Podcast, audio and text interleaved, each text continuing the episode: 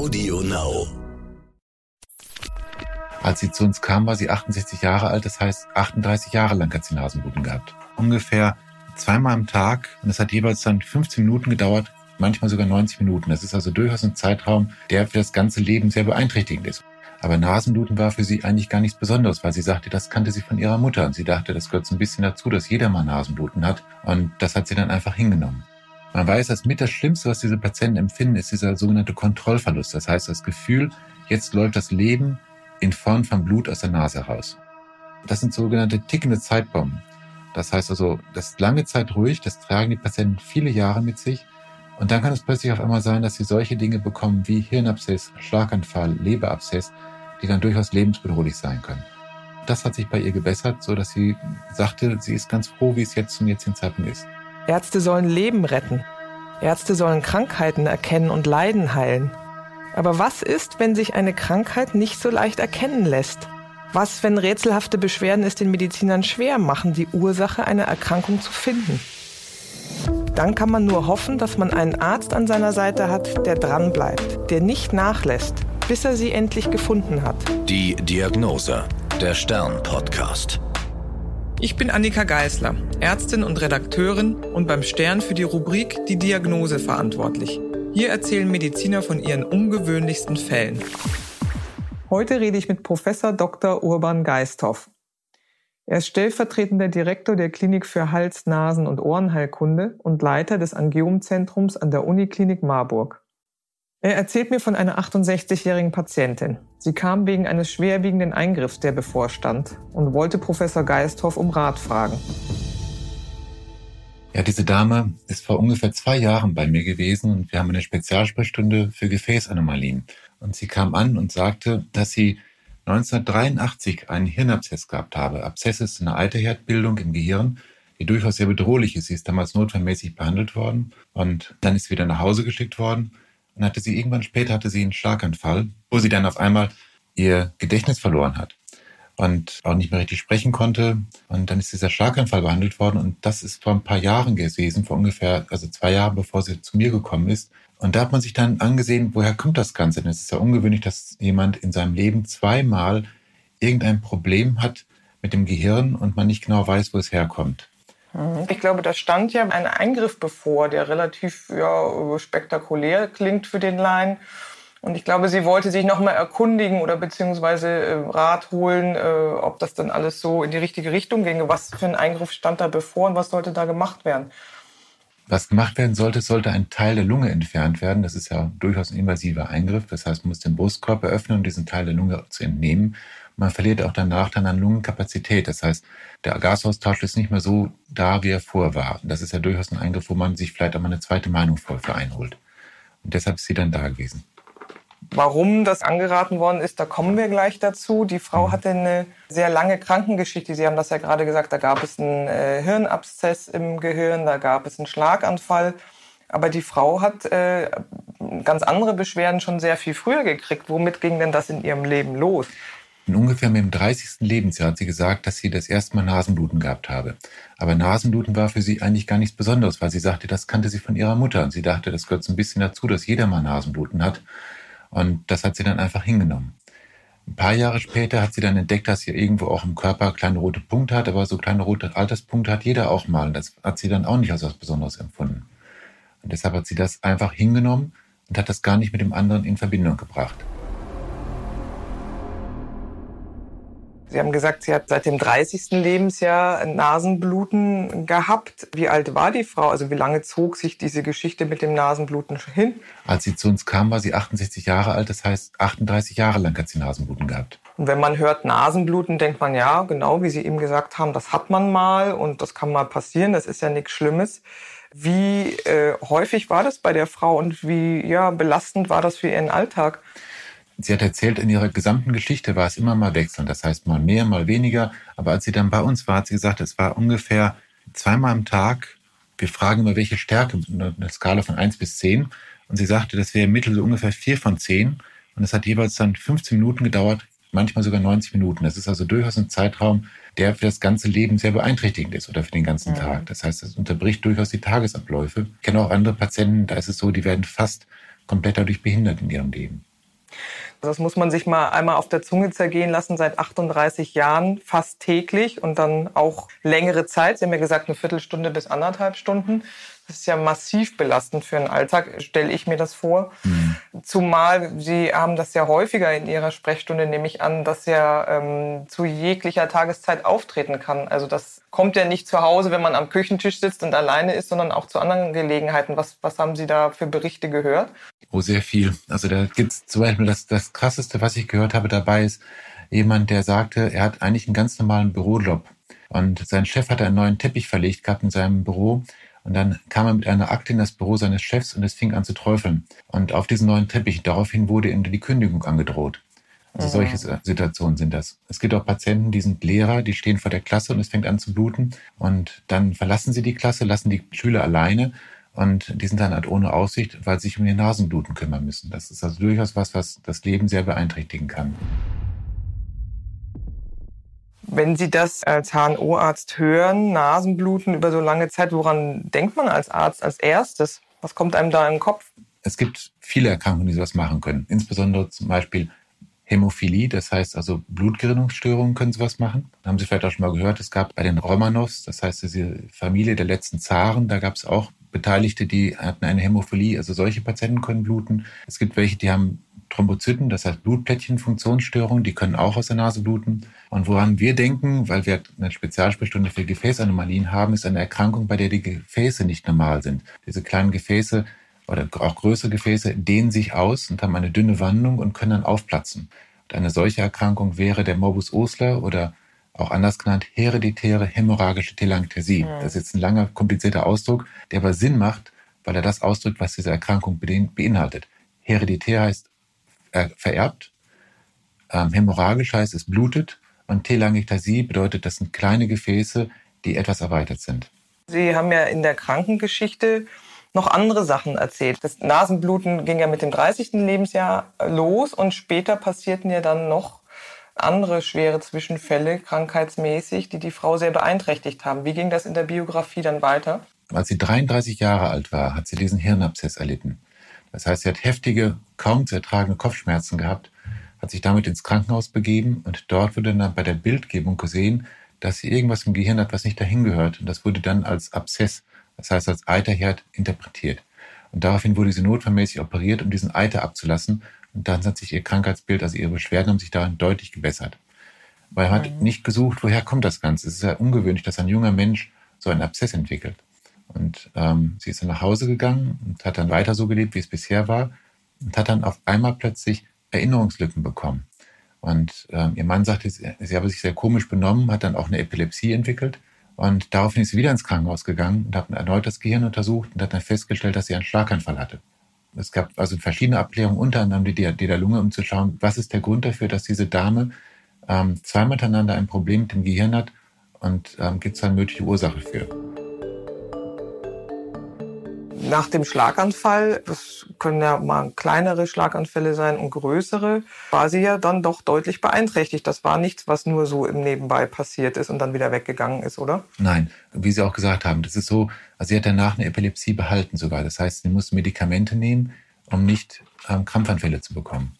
Und der Schlaganfall war doch, doch so schwerwiegend, dass sie längere Zeit brauchte, wieder ins normale Leben zurückzukehren. Also Training, äh, wahrscheinlich Krankengymnastik ja, sie sagte, ihr Mann habe ihr sehr dabei geholfen, bis sie wieder ins normale Leben zurückgefunden habe. Das habe durchaus eine Zeit lang gedauert. Wenn man jetzt nochmal zusammenfasst, das Nasenbluten, das hatte sie gar nicht so beeindruckt, weil sie das von ihrer Mutter kannte und das mhm. hat sie einfach sozusagen ertragen oder erduldet im Alltag. Dann als nächstes der Hirnabszess, dann der Schlaganfall, wo wieder was im Hirn passiert. Sie haben gesagt, dann haben sich Kollegen die Lunge genauer angeguckt. Was hat denn die Lunge jetzt damit zu tun, dass im Hirn was passiert? Man sucht bei solchen Fällen, ist, ob dann irgendwo eine, ein Problem des zentralen Filters vorliegt. Und der zentrale Filter besteht daraus, dass normalerweise, wenn Blut von uns von den Fingern zurücktransportiert wird oder von den Füßen oder von den Zähnen zum Beispiel, dann geht es erst über die Lunge und wird dann dort, das ist ja sauerstoffarm und kohlendioxidreich, wird dann dort wieder angereichert mit Sauerstoff und Kohlendioxid wird rausgefiltert. Aber gleichzeitig dadurch, dass das Blut durch diesen Kapillarfilter der Lunge durchgepresst wird, wird es auch insgesamt gefiltert. Das heißt, kleine Bakterien und auch kleine Grinse bleiben dort in der Lunge hängen und werden dort eliminiert. Und wenn jemand einen Schand hat, das heißt einen Kurzschluss irgendwo im zentralen System, dann passiert das nur noch unzureichend. Ein solcher Stand kann zwar im Herzen vorliegen, da gibt es durchaus so Probleme, dass im Bereich der Herzscheidewände kleine Löcher vorliegen oder größere Löcher, dann kann das auch passieren. Bloß bei dem Herzen ist es so, das muss dann gegen den Druckgradienten, das heißt also, es muss dann vom rechten ins linke Herz, das passiert also unregelmäßig. Eine andere Möglichkeit ist, dass in der Lunge irgendwo die Filterfunktion gestört ist, dass auch diese Schanz, wie sie bei den kleinen Gefäßen vorliegen, das heißt Erweiterung der Gefäße, können dann halt auch in der Lunge vorkommen. Das heißt, es ist im Prinzip eine Art Loch in dem Filter, wie im Sieb, wo ein großes Loch vorkommt. Und dann können dort dann sowohl Gerinnsel als auch Bakterien durchflutschen und können in andere Organe gelangen, wo sie dann großen Schaden anrichten können. Und das heißt, nach vielen, vielen Jahren ähm, hat kurz bevor die Dame zu Ihnen kam, ein Kollege gesagt, jetzt gucken wir uns mal die Lunge genauer Richtig, an. Ja. Und Sie haben das äh, Stichwort vorhin schon genannt. Können Sie noch mal das Krankheitsbild erklären, wie es heißt, wie häufig das vorkommt und äh, ja, wie man das erkennt? Sehr gerne. Also ähm, das Krankheitsbild heißt hereditäre hämorrhagische Telangiektasie. Und also Heredität ist es vererbt und zwar autosomal dominant. Das heißt, die Chance für ähm, Nachkommen ist ungefähr 50 Prozent unabhängig vom Geschlecht. Hämorrhagisch heißt, es ist die Patienten mit Blutung zu tun, insbesondere Nasenbluten. Das tritt immer wieder auf bei diesen Patienten, häufig mehrfach am Tag. Und Teleangiektasie ist im Prinzip das Grundprinzip der Erkrankung. Ähm, das heißt, also Angiektasie heißt Gefäßerweiterung. Gefäße erweitern sich, man weiß nicht genau warum, aber es passiert bei diesen Patienten. Und zwar einmal die kleinen Gefäße, das sind die sogenannten Telangiektasien, die sieht man dann zum Beispiel in der Nase, man sieht sie im Bereich des Gesichtes als kleine rote Punkte, die kann man ausdrucken, drücken, dann blasst das ab. Das sind also keine Pigmente, sondern das ist Blut, was da angesammelt ist. Liegt auch im Bereich der Fingerbeeren vor. Und im Bereich der inneren Organe gibt es diese Gefäßerweiterung auch als größere Form, als sogenannte arteriovenöse Malformation. Das kann Beispiel im Gehirn vorliegen, in der Leber oder auch wie bei dieser Patientin im Bereich der Lunge. Sie haben ja das sehr komplizierte Fachwort genannt. Äh, ich glaube, es gibt noch ein bisschen einfacheres Wort, dass wenn man nochmal nachgucken will, man ja. erstmal danach schaut. Genau. Also einer der Erstbeschreiber war Herr Sir William Osler ähm, der das mitbeschrieben hat. Es gibt auch noch ein paar andere. Also er ist derjenige, der berühmteste, der das beschrieben hat. Und aus dem Grund hat sich das in deutschen Sprachen durchgesetzt und deshalb wird es als Morbus Oster bezeichnet. Wie häufig kommt das denn vor? Ungefähr einer von 5000 Bewohnern hat das. Das ist also eine relativ häufige seltene Erkrankung. Mhm. Also Sie sagen häufig seltene Erkrankungen. Es gehört zu den seltenen Erkrankungen Richtig, genau. insgesamt, weil es natürlich wesentlich weniger ist als, ich sage jetzt mal, Bluthochdruck oder Gelenkverschleiß. Richtig, aber ja. bei den seltenen Erkrankungen zu den häufigeren. Richtig, genau, ja. Mhm. Können Sie sagen, was Sie bei der Patientin äh, gesehen und untersucht haben? Waren denn da deutliche Zeichen zu sehen? Ja, also einmal, ich habe natürlich in die Nase reingeschaut. Ich bin Hals-Nasen-Ohrenarzt und deshalb, da guckt man halt rein und dann sieht man auch, hm. also wir haben halt Blutkosten, habe ich gesehen, Blutkosten. Ich habe dann auch diese kleinen Telangiektasien in der Nase gesehen. Ich habe diese kleinen Telangiektasien aber auch in anderen Stellen gesehen und zwar im Bereich des, des Mundes waren die, also im Bereich der Lippen, der Zunge, dann im Bereich des Gesichtes habe ich sie gesehen. Dann habe ich die Konjunktiven, das heißt die Bindehäute der Augen mir angesehen. Da hatte sie auch welche. Und schließlich im Bereich der Finger auch noch. Das heißt, kleine rote Punkte auch äh, an den Fingern, das könnte einem ja auffallen. Aber die Menschen haben das dann schon ein Leben lang und denken gar nicht groß drüber nach. Ja, also das, das Problem ist halt mal, so kleine rote Punkte, die ein bisschen ähnlicher aussehen, können zum Beispiel allein durch Sonnenschäden hervorgerufen werden auch. Das heißt also, einige Menschen äh, denken halt, das ist dadurch bedingt. Oder es gibt auch Menschen, die haben Sommersprossen. Das eine ist rot, das andere ist eher bräunlich. Man muss wahrscheinlich eine gewisse medizinische Vorbildung haben oder wenigstens einen Riecher dafür haben, dass es anders ist als die anderen. Also ich glaube, und dann weiter kommt auch dazu, die, die Patientin hat es bei ihrer Mutter gesehen und hat es als normal empfunden. Das heißt, die Patientin hatte sich ja bei Ihnen vorgestellt äh, wegen der Frage, hm, jetzt soll ein Stück von der Lunge rausgenommen werden, weil sie die Probleme hatte. Was haben Sie ihr denn geraten? Erfreulicherweise ist es so, dass ähm, seit ungefähr, ich glaube 1980, ist es so, gibt es eine Möglichkeit, dass man das interventionell radiologisch erledigt, dass man über einen Katheter durch die Leiste gehen kann und dann von dort aus in die Lunge gehen kann und darüber dann Spiralen absetzen kann, um solche Lungengefäßensbildungen zu verschließen. Das erspart einem die große Operation. Und es ist ein sehr schonendes Verfahren, was auch sehr sicher ist. Man muss dann sozusagen keine große OP Richtig. an der Lunge machen, sondern macht das mit dem Katheter. Sie haben gesagt, kleine Metallspiralen einsetzen. Wie geht das dann weiter? Wenn ich mir vorstelle, eine Metallspirale wird eingesetzt, was macht der Körper damit und warum äh, hilft es dann gegen diese Kurzschlüsse? Man setzt diese Metallspiralen genau da ein, wo die Kurz Kurzschlüsse sind. Und die führen dazu, dass in diesem Bereich da ist so eine Art Gitter setzt man dann im Prinzip dadurch ein. Man setzt also mehrere ein, dass es ähm, so Art aussieht wie ein Sieb und dann dieses Sieb setzen sich dann die, die Blutbestandteile ran und verschließen es im Sinne eines Thrombus, der sich dann dort ausbildet. Das heißt, es wird einfach zugemacht, das ganze Ding. Mhm. Und äh, man muss das später kontrollieren. Es gibt manchmal sogenannte Rekanalisationen. Das heißt, manchmal kommt das so dazu, dass das Blut auf Dauer wieder da durchströmt. Deshalb muss man das regelmäßig kontrollieren. Die Patienten bekommen alle, sobald man weiß, dass jemand eine solche Gefäßensbildung im Bereich der Lunge hat, bekommen alle eine Empfehlung mit, dass sie, wenn Eingriffe durchgeführt werden, wo Bakterien in hoher Zahl ins Blut geschwemmt werden können, dass sie dann ein Antibiotikum bekommen sollten um mal zu verhindern, dass dann solche Absiedlungen auftreten können, wie bei ihr im Sinne des Hirnabszesses. Wahrscheinlich war die Frau ziemlich erleichtert, als sie das gehört hat, dass es diese Methode auch gibt, oder? Jo, war sie, sowohl sie als auch ihr Ehemann. Das ist immer ein schöner Moment, sowas. Wann wurde bei der Frau der Eingriff gemacht? Zwei Monate später wurde der Eingriff durch den Chef unserer Radiologie durchgeführt und der war sehr erfolgreich ist ganz interessant, dass Sie das so erzählen, weil man bei Radiologie denkt man ja immer an Röntgenbilder oder an Kernspinnen oder an CTs. Mhm. Dass Radiologen, wenn sie eine Spezialisierung haben, dann auch solche interventionellen Eingriffe machen. Das macht aber nicht jeder Radiologe, nehme ich an. Nicht jeder Radiologe macht sowas, aber gerade der Chef unserer Radiologie ist jemand, der dafür brennt. Da bin ich sehr froh gewesen, als ich hergekommen bin.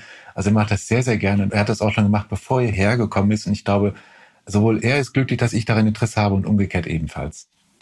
Jetzt war sozusagen ähm, das Problem mit der Lunge behoben nach diesem ähm, Eingriff mit dem Katheter und diesen kleinen Spiralen. Das ist ja sozusagen ein Teil der Erkrankung gewesen und hm. natürlich auch der gefährliche mit dem Hirnabszess und mit dem Schlaganfall, der entstanden ja. war. Äh, was haben Sie denn mit dem Nasenbluten gemacht? Ja, das Nasenbluten ist halt was, was die Patientin ihr Leben lang begleiten wird. Und es gibt nur ganz wenige Lösungen, die einen kompletten Stillstand des Nasenblutens herbeiführen können. Und die sind sehr invasiv. Deshalb als erstes, was man den Patienten rät, ist, dass sie ihre Nase anfeuchten sollen, damit sich keine Borken und Krusten bilden. Man muss sich vorstellen, wir atmen ja ständig ein und aus. Wenn irgendwelche Krusten und Borken in der Nase vorliegen, bedeutet das, diese Krusten und Borken werden bewegt und spießen dann manchmal auch in die Schleimhaut ein. Das heißt, man muss als erstes versuchen, diese Krusten und Borken zu verhindern, indem man die Nase immer ständig anfeuchtet. Das ist dann das Erste. Weiterhin denkt man auch, dass durch dieses Einspießen dann Verletzungen entstehen und wahrscheinlich entstehen diese Gefäßerweiterungen als bei Reparaturprozessen im Rahmen von Verletzungen. Das heißt, man kann mit vermeiden, dass neue Gefäßensbildungen entstehen. Das ist das allererste und wichtigste, was man diesem Patienten empfehlen kann. Weiterhin verschreiben wir diesen Patienten auch Tamponaden, dass sie, wenn sie heftig bluten, dass sie sich selbst tamponieren können, um das Bluten zu stoppen. Man weiß, dass mit das Schlimmste, was diese Patienten empfinden, ist dieser sogenannte Kontrollverlust. Das heißt, das Gefühl, jetzt läuft das Leben in Form von Blut aus der Nase raus. Wenn man den Patienten dann die Möglichkeit gibt, das Nasenbluten selbst zu stoppen, dann ähm, gibt man ihnen die Kontrolle über das eigene Leben wieder zurück. Und das ist also auch was extrem Wichtiges. Dann gibt es erfreulicherweise in Deutschland seit einigen Jahren zugelassen ein Medikament, Tranexamsäure. Das ist ein Medikament, was die Blutgerinnung beeinflusst und ähm, das kann man Gott sei Dank auch verschreiben. Und das habe ich bei dieser Patientin auch gemacht, sodass sie darüber dann ebenfalls eine äh, Reduktion des Nasenblutens mit erreichen kann. Allein um mal zu verdeutlichen, wie groß der Leidensdruck bei einigen Patienten ist. Es gibt ja durchaus auch Patienten mit Morbus Ursa, die andere Erkrankungen haben, wie zum Beispiel einen Herzinfarkt oder sowas. Und dann wissen Sie vielleicht, dann gibt es manchmal diese Stents, die man einsetzen kann, also kleine Metallröhrchen in die, in die Herzkranzgefäße, um die aufzuhalten. Damit die nicht wieder zugehen, muss man was zur Blutverdünnung geben. Wenn sowas beim Morbus Ursa-Patient passiert, ist das ein Problem. Man hat ja nicht nur die Blutungsneigung aufgrund der Gefäße, sondern auch noch dazu eine Blutverdünnung, die das Ganze deutlich wahrscheinlicher macht. Und dann stößt man manchmal an die Grenzen, was, was man machen kann. Und da gibt es eine Operation, die heißt Young's Procedure oder Nasenverschluss. Das heißt, man näht vorne die Nase komplett zu. Man kann durch die Nase nicht mehr atmen, sondern nur durch den Mund atmen. Das hat einiges an Nebenwirkungen. Unter anderem, man riecht nicht mehr, was ja ein deutlicher Verlust an Lebensqualität ist. Mhm. Aber bei den Patienten, wenn man die entsprechend auswählt, dann ist es so, dass die Patienten danach sagen, es ist dennoch insgesamt ein Gewinn an Lebensqualität, denn diese Patienten bluten häufig gar nicht mehr. Das ist Bluten komplett vorbei. Und ähm, also die sagen deshalb, dass es trotzdem, obwohl sie es nicht mehr riechen können, obwohl sie die ganze Zeit durch den Mund atmen müssen, obwohl dann manchmal auch der Kehlkopf trockener wird, die Patienten heiser werden, trotzdem sagen sie, dass es nicht mehr blutet und sie nicht mehr die Sorge haben, dass sie zu Tode bluten. Aus dem Grund ist die Lebensqualität trotzdem, trotzdem höher. Und das zeigt so ein bisschen, finde ich wenigstens, wie schwer die Lebensqualität durch das Nasenbluten beeinträchtigt sein kann. Nochmal zu dem Anfeuchten der Nasenschleimhaut. Mhm. Wie macht man das denn? Also viele hantieren ja mit frei verkäuflichen Nasensprays. Ja. Wie zielführend ist sowas oder haben Sie da eine andere Methode? Ich erzähle den Patienten immer alles Mögliche dazu. Es gibt auch so einen Zettel, den wir zusammengestellt haben. Und ähm, also anfeuchten der Nase kann man auf verschiedene Arten und Weisen. Man kann einmal inhalieren, das ist eine sehr schonende Methode, wo man auch große Teile der Nasenschleimhaut mit erreichen kann, die finde ich auch sehr gut. Man kann Nasenspülungen einsetzen, das heißt, man kann zum Beispiel Wasser abkochen, dann wieder lauwarm werden lassen, dann durch die, Haut, äh, durch die Hand nach oben in die Nase ziehen. Das führt auch dazu, dass relativ viele große Massen dazu in die, in die Nase reinkommen und somit eine gute Befeuchtung vorliegt. Das ist mal was, es hat alles beides nur einen relativ kurzfristigen Effekt. Man kann auch Nasensalben, Nasengele einsetzen. Das ist dann deutlich länger schon und das kann man regelmäßig anführen. Man kann auch Nasenöle benutzen, zum Beispiel Sesamöl gibt es ähm, eiweißfrei in der Apotheke zu kaufen. Das hilft bei vielen Patienten auch sehr gut. Man kann auch bei einigen dieser Nasensalben oder Gele oder Öle kann man auch Medikamente mit zusetzen. Man weiß zum Beispiel, dass Dinge, die Radikale einfangen, wie zum Beispiel Vitamin E, ebenfalls einen guten Effekt haben. Oder man kann auch die Tranexamsäure zusetzen, um darüber dann die Wirkung zu verstärken. Nochmal kurz beim Nasenbluten zu bleiben, weil Sie ja da sicherlich einige Patienten in Ihrer Ambulanz sehen und in Ihrer Sprechstunde. Das fand ich ja in diesem Beispiel sehr beeindruckend, dass das wirklich seit 38 Jahren so ging und ähm, im Alltag integriert war. Haben Sie häufiger solche Geschichten, dass das über so einen langen Zeitraum geht? Sowohl wir als auch ähm, eine italienische Arbeitsgruppe haben mal untersucht, wie lange die mittlere diagnostische Latenz ist. Das heißt also die Dauer zwischen ersten Auftreten der Erkrankung und dem Stellen der Diagnose. Und die liegt bei ungefähr zwei Dekaden, das heißt bei ungefähr 20 Lebensjahren. Das ist sehr lang. Und da gibt, sind Patienten dabei, da geht es natürlich relativ rasch, wenn es mal in der Familie schon bekannt ist, ähm, dass Morbus Oster vorliegt. Nach dem ersten Auftreten der Erkrankung dauert es manchmal ein halbes Jahr. Da sind auch Patienten dabei, da dauert es manchmal 70 Jahre zwischen ersten Auftreten von Nasenbluten und den Stellen der Diagnose. Das ist also wirklich manchmal sehr, sehr radikal. Das heißt, wann würden Sie sagen, okay, es ist jetzt nicht nur irgendwie so eine kleine Befindlichkeitsstörung, die im Alltag ein bisschen stört, sondern man sollte wirklich mal zum Arzt gehen? Also gibt es, ich sage jetzt mal, eine Empfehlung, wenn das äh, dreimal in der Woche auftaucht und zehn Minuten dauert, dann ist es schon zu viel. Wo ist da die Grenze? Solche Grenzen sind natürlich individuell, aber Trotzdem, ich glaube, also ich würde, wenn das länger als drei Wochen dauert, dann würde ich auf jeden Fall zum Arzt gehen. Wenn also länger als drei Wochen Nasenbluten vorliegt, ähm, es gibt ja viele Kinder, die haben Nasenbluten. Das liegt auch an einem ähnlichen Problem. Und zwar, diese Gefäßerweiterung beim Morbus Oster sehen eher aus wie kleine Punkte. Und ähm, die Nase ragt aus dem Gesicht heraus. Das heißt, sie ist auch der Kälte ausgesetzt oder der Wärme.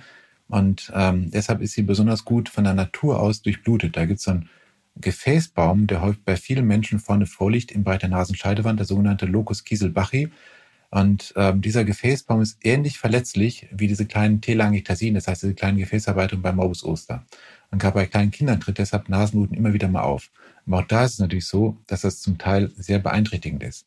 Und ich denke mal, so, so aus dem Bauchgefühl heraus würde ich sagen, wenn jemand drei Wochen lang immer wieder Nasenbluten hat, dann würde ich zum Arzt gehen. Das ist eine Stufe, Sie haben gerade das von den Kindern erzählt, eine Stufe niedriger und weniger schlimm ist, dann streiten sich ja die Geister. Kopf in den Nacken war es, glaube ich, früher. Dann sagte man lieber nach vorne runterhängen lassen, nasser Waschlappen oder kühlen. Ich habe das Gefühl, alle zehn Jahre ändern sich da die Hausmittel. Wie, wie kann man da sozusagen zu Hause schnell helfen? Wenn man jetzt keine Tamponade da hat, was macht man am besten? Ähm, also einmal, was man versuchen kann als allererstes, das ist, wenn man die Nase nimmt mit ähm, Zeigefinger und Daumen und dann hinten einfach zusammenpresst. Das heißt, so zusammenpressen, dass man den Knochen dahinter spüren kann. Die sogenannte also birnenförmige Öffnung, Apertura piriformis, dass man so wirklich weit nach hinten geht. Dann kann man, hat man eine gute Chance, wenn es sogenanntes na normales Nasenbluten ist, wenn also der Locus Kieselbachi blutet, dass man durch den Druck das Nasenbluten stillen kann. Das ist das Erste, was ich tun würde. Das Zweite, ähm, diese mit dem Kopf in den Nacken oder nach vorne nehmen, das beruht auf Folgendem. Und zwar einmal den Kopf in den Nacken nehmen führt dazu, es läuft nach hinten runter und man hat nicht das Blut, was zum Beispiel die Kleidung beschmutzen kann. Ähm, das ist die Idee dabei. Weiterhin auch, man erhöht, man erniedrigt etwas den sogenannten hydrostatischen Druck. Das heißt also, die Nase ist ein bisschen höher und dadurch ist der Druck im Gefäßsystem ein bisschen niedriger. Das ist die zweite Überlegung dabei. Ähm, der Nachteil bei dem Ganzen ist, wenn das Blut in den Rachen runterläuft, das kann dazu führen, wenn man größere Mengen Blut schluckt, dann wird einem schlecht. Und dann haben sie nicht nur ein Kind, was äh, aus der Nase blutet, sondern auf einmal anfängt zu erbrechen. Und dann kann die Situation auch schon mal durchaus dramatisch werden. Wenn dann Blut erbrochen wird und dann die Kinder unruhig werden, dann fangen sie an, dann auf einmal wieder auch dabei nach, beim Luftholen auf einmal Blut zu aspirieren oder ja. einen Anteil des Mageninhaltes zu aspirieren, der vorher erbrochen worden ist. Und deshalb, das ist, das ist der Grund, weshalb man sagt, vielleicht lieber sicherheitshalber dann doch den Kopf nach vorne nehmen, irgendwas unter die Nase drunter halten, dass das Blut rauslaufen kann und ähm, damit dann dieses Problem des Erbrechens hier auftritt. Mhm. Ich bin auch mal eingeladen gewesen, in den USA über solche Dinge zu erzählen. Da habe ich dann erzählt von dem kühlen Lappen den, oder den, die Eiskrawatte, die man in den Nacken reinlegt. Und da wurde ich mit großen Augen äh, wurde ich angesehen und dann hieß es, nein, nein, nein. Wir tun diese, äh, die Eisstücke tun wir in den Mund und pressen die unter den Gaumen, sodass das direkt mhm. in der Nähe der Nase ist. Und so richtig bewiesen ist es meines Wissens beides nicht. Aber man denkt, dass durch Reflexbögen die Gefäße in der Nase sich auf diese Kälte zusammenziehen und dadurch das Nasenbluten weniger wird. Wie häufig haben Sie denn äh, Patienten einerseits mit Nasenbluten bei sich in der Sprechstunde und andererseits dann tatsächlich mit Morbus Osler? Sie haben gesagt, es gehört zu den häufigen, seltenen Erkrankungen. Äh, wie oft schlagen solche Menschen mit solchen Beschwerden bei Ihnen auf? Ich bin jetzt drei Jahre hier in Marburg und wir, seitdem haben wir ungefähr 200 Patienten mit Morbus Osler gesehen, also durchaus häufig. Und ähm, zu dem anderen mit dem Nasenbluten, ich denke mal, wir haben am Tag im Schnitt, würde ich sagen, einen Patienten mit Nasenbluten. Man könnte ja denken, ach, Nasenbluten ist so ein alltägliches Problem, ne? so wie wir das ja mhm. kennen. Äh, gehe ich da wirklich an die Uniklinik und suche ich da einen Professor auf? Aber es scheint die Leute ja doch äh, sehr zu quälen dann, wenn die bei Ihnen landen. Ja, wir haben halt, ähm, also das Uniklinikum hier hat auch eine Versorgungsfunktion. Das heißt, wir sind also nicht so, dass wir nur spezielle Fälle ansehen sondern wir versorgen gleichzeitig die umliegende Bevölkerung und deshalb kommen auch solche Patienten zu uns. Morbus Osler, können Sie da noch mal zwei Sätze dazu sagen? Das ist ja eine seltene Erkrankung, über die die Menschen nicht so viel wissen. Wo ist man da gut aufgehoben? Beim HNO-Arzt, beim Gefäßspezialisten? Gibt es eine Selbsthilfegruppe? Wo kann man sich da am besten hinwenden? Mhm. Also es gibt eine bundesweite Selbsthilfegruppe, die von einem Betroffenen vor über 20 Jahren gegründet worden ist. Und das ist eine, also eine ganz tolle Tat von dem gewesen, dass er sich, dass er selbst beschlossen hat, sowas zu gründen, weil er sagte auch, er hat keinen Ansprechpartner gefunden gehabt. Und er selbst hat auch unter dieser langen Odyssee gelitten, dass ihm anfangs niemand sagen konnte, was er überhaupt hat. Und daraufhin hat dieser Betroffene selbst diese Selbsthilfegruppe gegründet. Und das ist auf jeden Fall eine Adresse, wo man sich sehr gut dran wenden kann. Man findet die ganz einfach im Netz unter www www.morbus-osler.de. Und äh, wie gesagt, also die kann auch Leute vermitteln, die sich damit beschäftigen. Es gibt viele Ärzte, die dazu Ahnung haben, wenigstens zu ihrem Teilgebiet. Ähm, und einige Ärzte lehnen auf der anderen Seite auch die Behandlung überhaupt ab, weil sie sagen, sie haben keine Ahnung davon. Wenn man auf die Webseite der Morbus Osler Selbsthilfe geht oder mit den Leuten spricht, die, die, empfehlen gerne Menschen oder Ärzte, die empfehlen gerne Ärzte, die sich damit beschäftigen und die auch gerne solche Patienten sehen. Wie gesagt, einige tun es halt leider nicht gerne, aber es gibt einige, die durchaus dazu Ahnung haben. Es muss auch nicht unbedingt eine Uniklinik sein. Es gibt also durchaus auch niederlassene Ärzte, die manchmal dazu Ahnung haben. Wichtig dabei ist, dass auf jeden Fall eine Abklärung der Lunge durchgeführt werden sollte. Das hat dieses Beispiel auch ja, gezeichnet. Es war auch mit für mich Motivation, dieses Beispiel ähm, zu bringen weil das sind sogenannte tickende Zeitbomben. Das heißt also, das ist lange Zeit ruhig, das tragen die Patienten viele Jahre mit sich. Und dann kann es plötzlich auf einmal sein, dass sie solche Dinge bekommen wie Hirnabszess, Schlaganfall, Leberabszess, die dann durchaus lebensbedrohlich sein können. Dadurch, dass eine etablierte Behandlung vorliegt, einfach diese Katheterimmobilisation, die ja sehr, sehr effektiv ist, deshalb wird ein Screening, das heißt eine reine Untersuchung darauf, untersuchen, äh, darauf äh, empfohlen, um diese tickenden Zeitbomben auszuschalten. Zu der Patientin nochmal zurück. Haben Sie mhm. danach ähm, gehört, wie es ihr geht? Also sowohl nach dem Eingriff an der Lunge mit dem Katheter als auch ähm, mit dem Medikament, was Sie verschrieben haben. Wie ist es ihr weiter ergangen? Ja, also mit der, den Eingriff mit der Lunge hat sie sehr gut überstanden. Und mit dem Nasenbluten, auch das hat sich bei ihr gebessert, so dass sie sagte, sie ist ganz froh, wie es jetzt zum jetzigen Zeitpunkt ist. Das war die Diagnose. Mein Name ist Annika Geißler. Bleiben Sie gesund. Bis zum nächsten Mal. Die Diagnose. Der Stern-Podcast. Alle zwei Wochen neu auf AudioNow und stern.de. Zum Schluss möchte ich noch den Podcast meiner Kollegin Yvonne Adamek ans Herz legen. Und worum es in ihrem Podcast geht, erzählt sie am besten selbst. Hallo, ich bin Yvonne. In meinem Podcast Ideen für eine bessere Welt geht es nicht nur um Nachhaltigkeit und Gemeinschaftsgefühl, sondern auch um die ganz große Frage danach, wie wir mit kleinen Taten Großes bewirken können. Dazu spreche ich mit meinen Gästen über spannende Projekte und suche nach Anregungen für einen bewussteren Lebensstil. Am besten, du hörst selbst mal rein. Ideen für eine bessere Welt auf Audio Now und überall, wo es Podcasts gibt. Viel Spaß! Audio Now.